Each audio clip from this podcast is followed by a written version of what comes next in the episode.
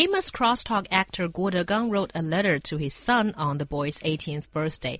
In the letter, Guo warns his son how evil and dark the world is. The letter says, and I quote, asking for help is more difficult than touching the sky. Human hearts are more dangerous than jungle. Friendship is more fragile than melting ice. Once you enter the wi wild world, forget about integrity and morality. Don't believe people who praise you. Don't listen to people who swear at you. End of quote here. Since Guo posted this letter on his official Weibo, many web users criticized him that uh, he shouldn't reveal too much of a dark side of the adult world to youngsters. Do you think Guo is doing the right thing? Do we need to tell kids the darker side of society? Well, first of all, I don't think we're talking about talking to kids because his son is 18 years old uh, on the day when this was publicized. And I think this is a father trying to warn his son about the evils of the world. And it's like, you're a grown man now, and these things can happen. And here is a warning from your loving dad. And, you know, just pay attention to these things just in case you might trip and fall.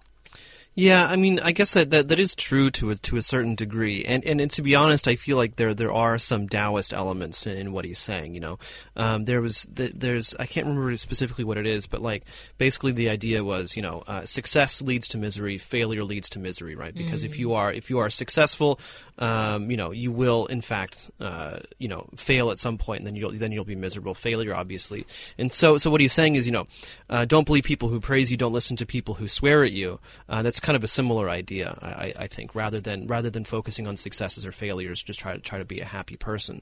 Um, I, I, guess in, in, general, I just disagree with the, the, the way that he he's decided to to do this. And, and number one, I think we I, I just want to say that bottom line, he's he's his own guy. He's talking mm-hmm. with his mm-hmm. own, his own son, um, and so really, I mean, I'm not trying to make a moral judgment. Oh, he's a horrible father, or or what have you. Rather, rather that you know, I wouldn't do it this way because um, I think really, I mean. I mean, yes, of course, teaching your kids about the way the world works is is important. I mean, you guys know I'm a pretty cynical guy, mm. um, and I think that it is it is important to have that. But at the same time, um, you know, in order in order to really improve yourself, in order to really improve the world, you can't always be looking at what's right in front of you and saying, "Okay, this is bad." You have to be looking ahead.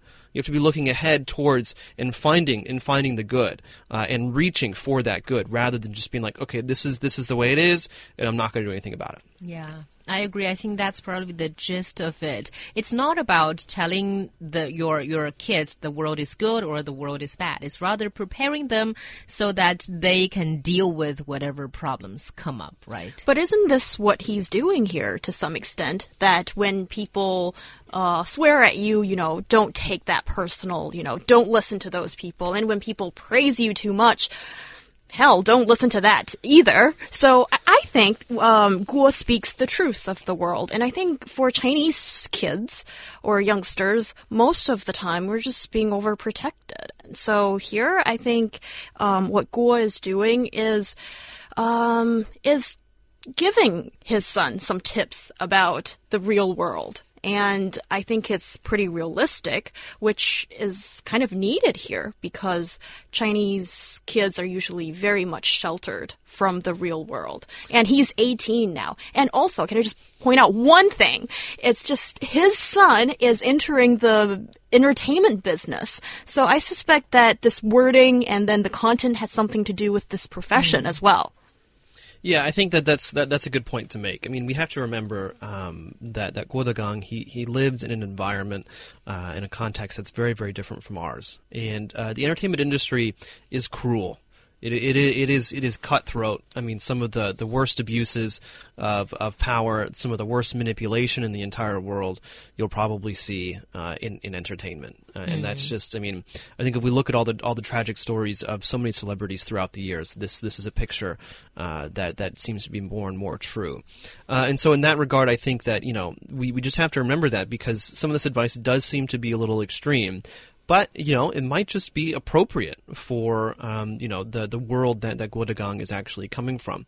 Um, also, I think that we do need to to add very quickly, at least, the fact that Guo Degang decided to post this on on his Weibo, and so I think that really.